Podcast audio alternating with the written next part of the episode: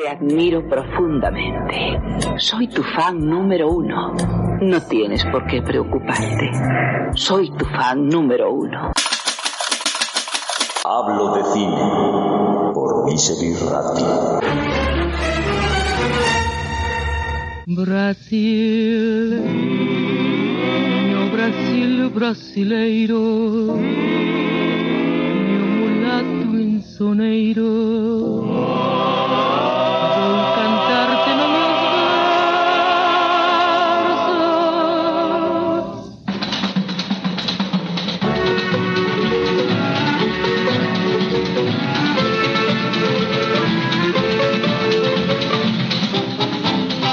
Orson Welles se hallaba en Brasil rodando cuando vio en un número atrasado de la revista Life una fotografía de Rita Hayworth. No conocía en persona a Rita, pero quedó prendado de su belleza y sensualidad. Orson no pudo sacarse de la cabeza la imagen de aquella mujer y empezó a comentar a todo el mundo Cuando vuelva a los Estados Unidos, me casaré con ella. A oídos de Rita Hayworth llegó que el director de culto iba proclamando que tenía intención de proponerle matrimonio, y se sintió molesta. Ella creía que el genio se estaba burlando de ella, porque no había podido ir a la escuela y carecía de cultura. Orson Welles organizó una fiesta para conocerla y descubrió que bajo esa apariencia de devorahombres que proyectaba en la gran pantalla se escondía una tímida e ingenua mujer. En aquella velada ella no hizo nada para conquistarle, porque se sentía intimidada por su inteligencia y porque era un buen conversador. Pero él sí se enamoró aún más de ella. Días después, Rita tampoco contestaba a sus llamadas. Ella simplemente pensaba que era como todos los que le pedían alguna cita. Lo único que les interesaba era acostarse con ella. Siempre que te pregunto que cuándo, cómo y dónde, tú siempre me respondes, quizás, quizás, quizás. Y así pasan los días y yo desesperado y tú, tú contestando, quizás, quizás, quizás. Estás perdiendo el tiempo pensando, pensando, por lo que más tú quieras, hasta cuándo, hasta cuándo. Se hizo algo de rogar y tras cinco semanas de darle largas, aceptó cenar con él. No obstante, seguía sin creerse que uno de los grandes talentos del cine se hubiera fijado en ella. Y Orson, que era muy astuto, empezó a ganarse su confianza. Poco a poco ella empezó a sucumbir a los encantos de este hombre alto, con cara de niño y sonrisa infantil. No era tan engreído como ella creía, y tenía un gran sentido del humor. Y al igual que ella, había tenido una infancia difícil. Amor mío, love me forever and let forever begin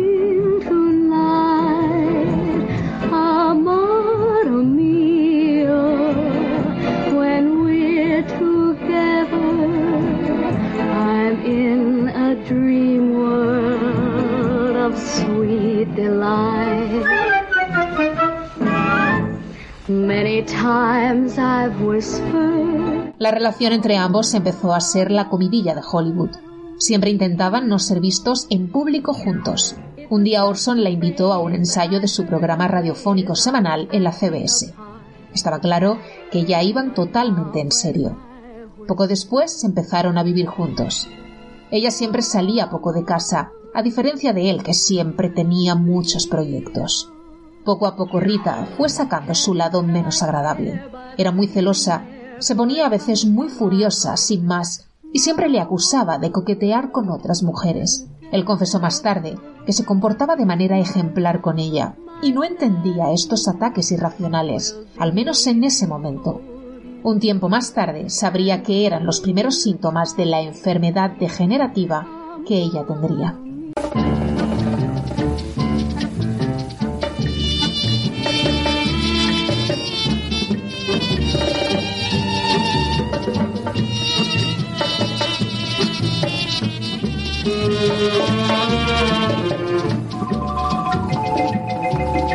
Un día le pidió matrimonio y obviamente ella dijo sí, con lágrimas en los ojos. La boda se produjo el 7 de septiembre de 1943 en uno de los descansos de Rita entre rodaje y rodaje, y en la más absoluta intimidad, en un juzgado de Santa Mónica. Orson estaba tan nervioso que le costó colocar el anillo. Conocido el enlace, un sector de la prensa los apodaban la Bella y el Genio. Simplemente consideraban a ella una cara bonita sin cerebro y que él se cansaría muy pronto de ella. Rita se enfurecía. Rita no tenía mucha cultura, es cierto, y Orson, que tenía una amplia biblioteca, le prestaba libros para que los leyera. Así Rita descubrió a Shakespeare o a Tolstoy. Orson frecuentaba círculos intelectuales a los que ella le acompañaba y siempre escuchaba muy atenta. Prefería no hablar para no desentonar. En verano de 1944 descubrió que estaba embarazada. La noticia no hizo muy feliz a Orson. Él ya tenía una hija de seis años fruto de su primer matrimonio a la que apenas veía. La paternidad no era lo mío, confesaría más tarde. Por aquella época Orson colaboró en una campaña presidencial de Roosevelt, dejando a Rita embarazada en casa por una temporada. Durante su ausencia estuvo muy angustiada, porque sabía la debilidad de él por las actrices jóvenes y hermosas. Al terminar la campaña volvió a casa. Roosevelt había sido reelegido y él tenía cada vez más claro abandonar el cine y meterse en la política. El mismo presidente le había animado a presentarse a senador. La actriz se hallaba al final de su embarazo y las aspiraciones políticas del esposo le importaban bien poco en estos momentos. El 17 de diciembre de 1944 nació una niña a la que llamaron Rebeca. A principios de 1945 la madre de Rita falleció. El alcoholismo y la depresión acabaron con ella a los 47 años. Rita sufrió una crisis emocional. Se culpaba de haberse distanciado de ella en los últimos años. Orson la intentó animar con un viaje a México. La niña quedó en compañía de la niñera. El viaje serviría para reanudar su pasión, además de un bálsamo para la estrella tras unos meses muy duros en los que se sintió muy triste. No obstante, los días felices con Orson tocaban a su fin.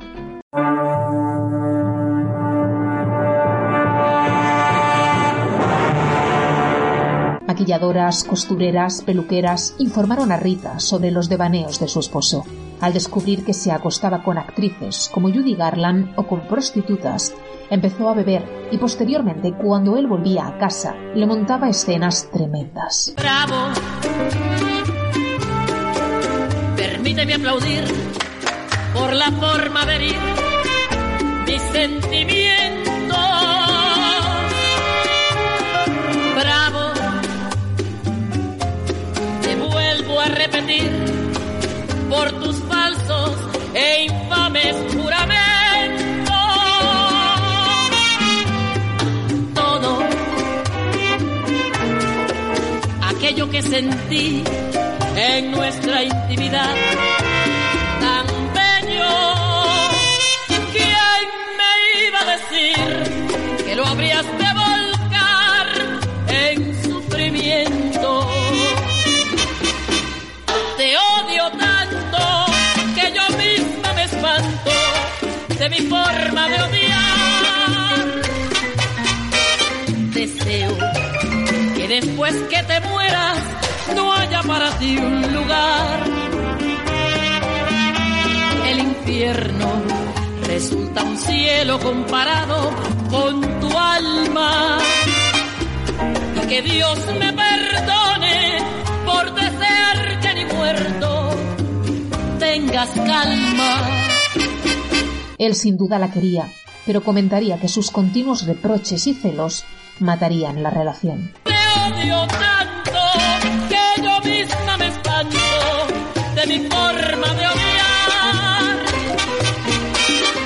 Le ofrecieron el papel de Hilda. En un primer momento no le convenció. Otro papel de mujer fría, fatal y seductora. Estaba harta de ese encasillamiento y pensó que sería otra de las tantas películas menores de su carrera. No obstante, aceptó. Se centró en el proyecto dejando a un lado sus problemas personales y se convirtió en la película más exitosa de su carrera. Hilda. When they had the earthquake in San Francisco back in 1906, they said that old Mother Nature was up to her old trick. That's the story that went around, but here's the real lowdown. Put the blame on Maine, boy. The blame on Maine. One night she started to shim and shake. That brought on the Frisco quake. So you can put the blame on Maine, boy. Put the blame on Maine. Durante el rodaje, Orson abandonó el domicilio familiar. Ella se quedó con la niña y él siempre andaba liado por las noches con su intensa vida sexual. El matrimonio no tenía solución. Las navidades de 1945 fueron las más tristes. Tras anunciar a la prensa su divorcio, no había tenido más noticias de él. Se sentía dolida por su hija, que con menos de un año de vida ya no tenía padre. Siempre que te pregunto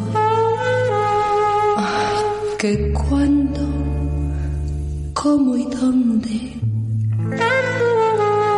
tú siempre me respondes. Quizás, quizás, quizás.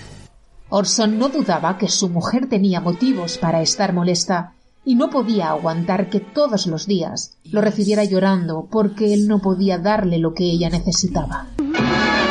Put the blame on Maine, boys. Put the blame on Maine. Hilda se estrenó en 1946, justo cuando los soldados estadounidenses regresaban a casa. Se llenaron los cines con miles de soldados que querían entretenerse y olvidar el horror de la guerra. Rita entró sin duda en el Olimpo de las mujeres fatales de Hollywood.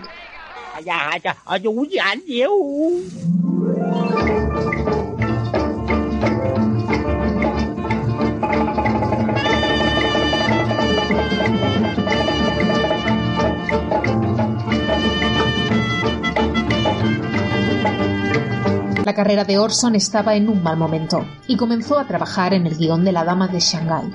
El cineasta tenía en mente una actriz francesa para el papel, pero la Columbia le impuso como condición que fuera Rita quien interpretara el papel para la protagonista femenina.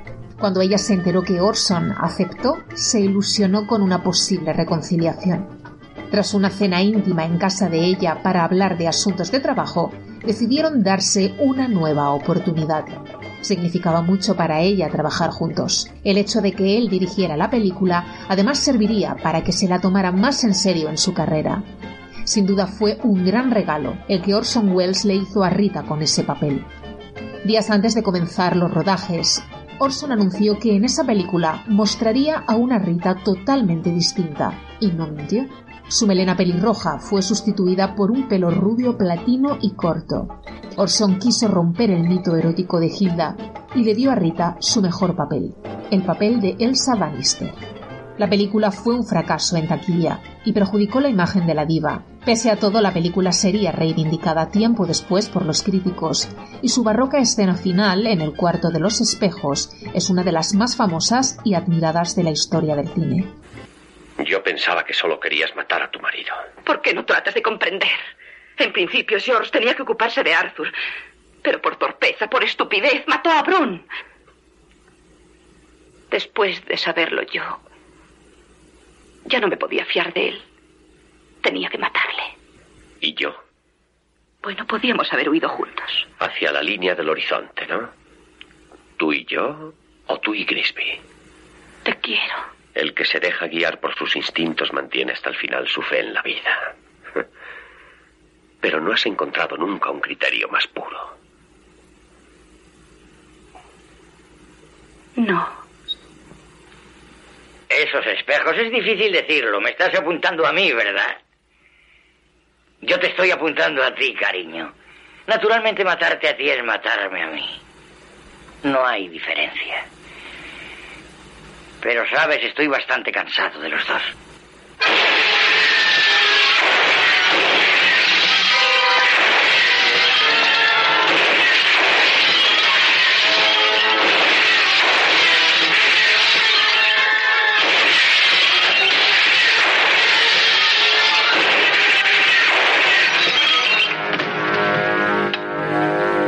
Para ser tan inteligente has cometido muchos errores. Deberías haberme dejado vivir. Vas a necesitar un buen abogado. Y no soy, vengo muy lejos de mi tierra que llaman Shanghai. Mi buscar cubana hermosa, porque allá linda cubana no hay.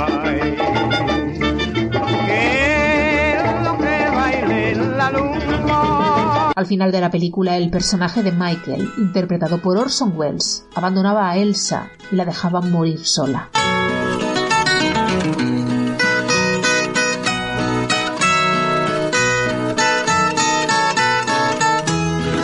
También finalizada la película, la pareja se divorciaría el 10 de noviembre de 1947. Te vengo a decir adiós, porque ya me voy de aquí.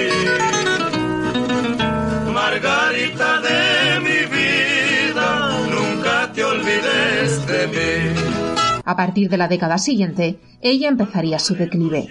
Ha grabado en los años 60, interviniendo en películas cada vez más mediocres y mostrando un físico agotado por una enfermedad que todavía ignoraba. Margarita de mi vida, triste está tu adorador. En 1980 se le diagnosticó Alzheimer.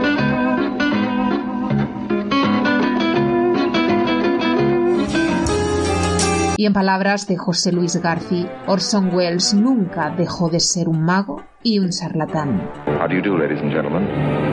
This is Orson Welles.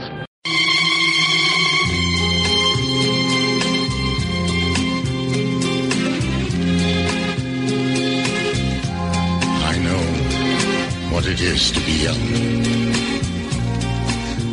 But you, you don't know what it is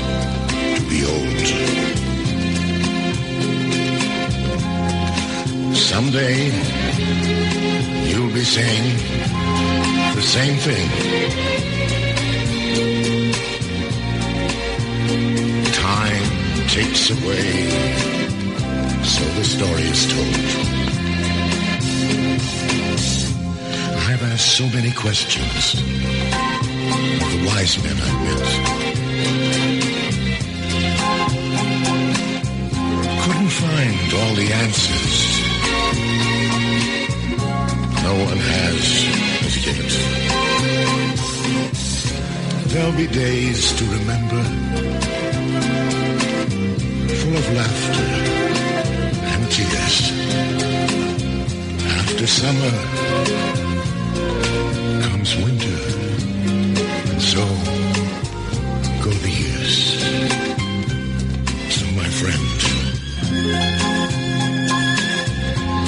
make music together. I'll play the old, while you sing the new.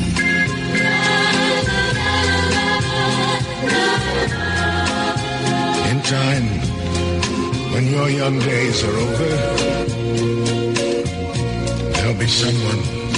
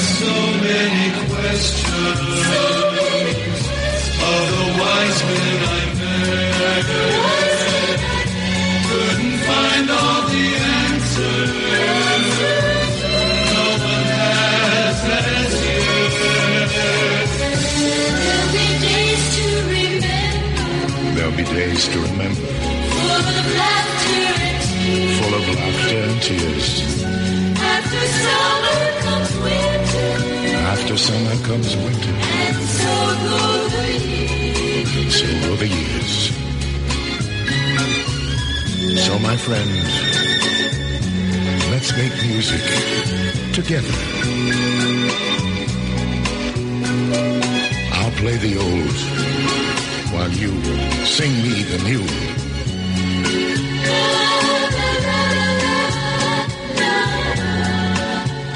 In time, when your young days are over,